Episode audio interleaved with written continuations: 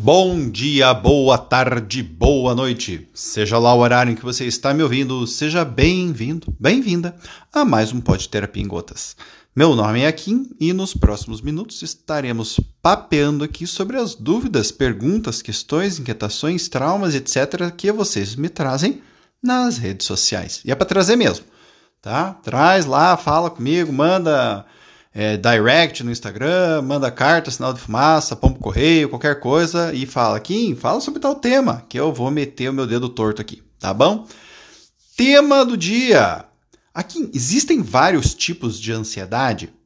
Tá, vamos entender o seguinte, tá? Não existem vários tipos de ansiedade, ok?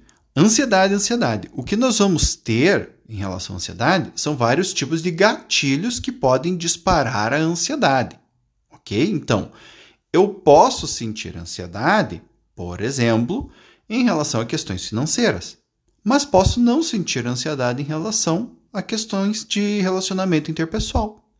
Uma outra pessoa pode se sentir muito ansiosa em relação ao desempenho na paquera e não se sentir nem um pouco ansiosa em relação a questões profissionais. Então a gente precisa distinguir, tá? O estímulo que causa a ansiedade, tá? De tipos de ansiedade. A ansiedade é a mesma, é o sentimento de ansiedade, ok? Esse é o primeiro ponto. Segundo ponto, precisamos distinguir também ansiedade de transtornos de ansiedade. Então, quando estou falando de ansiedade, estou falando de uma emoção que é normal, não tem nada de patologia, tá? E que a função dela é me alertar para problemas futuros. Então, por exemplo, sempre, os exemplos né, assim, mais comuns, por exemplo, lá, tenho conta para pagar, mas não tenho dinheiro, fico ansioso. Por quê? Porque está vindo um problema futuro que pode ocasionar, por exemplo, acabar minha luz, acabar minha água, ficar sem gás, né? E isso me traz uma série de problemas que me deixam, ansio me, deixam ansioso, ansiosa, e eu preciso levantar minha bunda da cadeia para resolver isso de alguma forma. Para isso que serve a ansiedade. Então, a ansiedade ela é uma emoção é, útil à nossa sobrevivência, tá? Qual é o, o problema? Dependendo da pessoa, ela pode ser mais vulnerável ao sentimento de ansiedade. Dependendo da história de vida da pessoa, ela pode ter desenvolvido poucos mecanismos para lidar com as situações que causam ansiedade. Né? Isso e algumas, alguns outros fatores contribuintes podem fazer com que ela tenha um transtorno. Tá? Aí a gente já não está mais falando da emoção de ansiedade normal e saudável.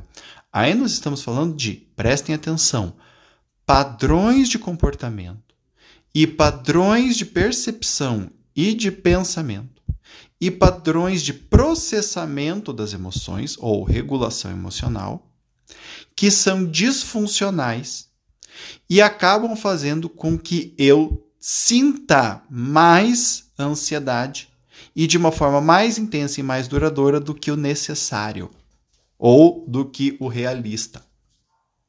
Então entendam que transtorno da ansiedade, quando a gente fala em transtorno da ansiedade, a ansiedade em si, ela não é o problema.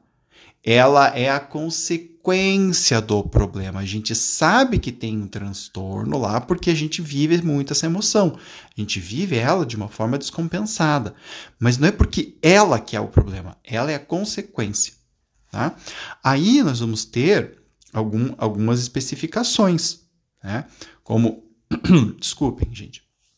Como, por exemplo, eu posso ter um transtorno de ansiedade social, né?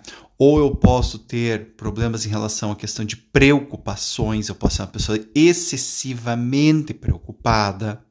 Né? Eu posso ter ansiedade em relação ao meu desempenho. Eu posso ter uma ansiedade meio generalizada, que eu não sei exatamente por que, que eu tô ansioso, mas eu sei que eu tô como se fosse acontecer alguma coisa em algum momento eu não pudesse controlar, não sei o que vai acontecer, mas eu ainda assim eu sinto que vai acontecer alguma coisa, tá? Aí nós temos os tipos, né, de transtornos de ansiedade. Então não confundir, ok? Uh, grosso modo, os mecanismos envolvidos nesses transtornos, eles são muito próximos. eles vão ter especificidades. Tá? Cada um desses transtornos eles têm uh, algumas, uh, algumas características que são específicas a eles. Tá? Porém, todos eles compartilham da questão da ansiedade disfuncional, da ativação disfuncional e regulação disfuncional da ansiedade. Para entendermos, o que é uma ativação disfuncional? É quando um problema pequeno, por exemplo, ativa em mim uma grande ansiedade. Então, por exemplo, ai meu Deus, e se chover? Né? E se chover, não vai dar para sair. Ponto. Mas a pessoa fica muito ansiosa. Porque tem que sair. Porque vai. Se não acontecer isso, vai acontecer uma hecatombe. E não vai acontecer nada. Simplesmente vai ser chato, porque a gente queria sair e não vai poder. Ponto. Ou, no caso da regulação. Então, eu estou com uma prova, eu fico ansioso para a prova, eu vou lá, eu faço a prova, eu passo na prova. Eu fico tranquilo? Claro que não. Eu começo a pensar: ufa, ainda bem que eu passei. Mas e se tiver uma próxima prova? E se eu tiver que fazer isso de novo? Será que não vai dar nenhum problema com a correção dessa prova? Será que. E aí eu começo com será que, que será que, que será que? Que aí é uma disfunção na regulação. Então, mesmo quando eu consigo resolver um problema, eu ainda tenho dificuldade em me acalmar, em sossegar e acalmar os pensamentos que ficam me dizendo que vai acontecer algum problema. Tá? É, então essas são as duas disfunções, grosso modo, né, as duas disfunções básicas assim que a gente vê. É, e também a gente pode colocar a questão da competência pessoal, né, uh, que entra assim. Quando eu estou ansioso, eu acredito que eu não vou dar conta de alguma coisa. Né? Eu acredito que vai vir um problema e que eu não vou dar conta dele. Eu preciso dar conta, mas eu não acredito que vou dar conta. E aí eu fico ansioso por causa disso. Né? Mas o ponto é, eu sou de fato incompetente, eu sou de fato incapaz de lidar com esse problema? Né? Isso é um ponto muito importante. Geralmente, pessoas com desregulação de ansiedade não se creem capazes, mesmo muitas vezes sendo. Tá? Então, nessa tríade aí, gente, nós abarcamos todos os tipos de transtornos de ansiedade. Tá? Agora estamos falando especificamente de transtornos. Então, eu falei isso daqui para vocês entenderem um pouco o que, que a gente chama de disfunção. Ok? Bom, espero que esse é, podcast tenha sido útil para vocês. Se foi se não foi, manda para eu um feedback. Uh, lá no meu site, www.aquineto.com.br. Lá você vai poder encontrar este podcast. Meu canal do YouTube, onde faço leitura de livros de psicologia, sociologia, filosofia e afins. Você vai encontrar também o meu blog, cheio de matéria bem bacana lá para vocês. Vocês vão encontrar também uh, o conexão para minha newsletter e para o meu canal do Telegram.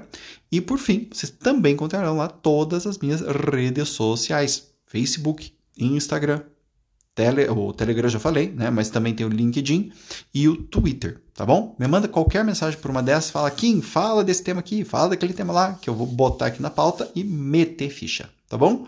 Beijo grande no coração de todos, todas e até o próximo. Tchau, tchau.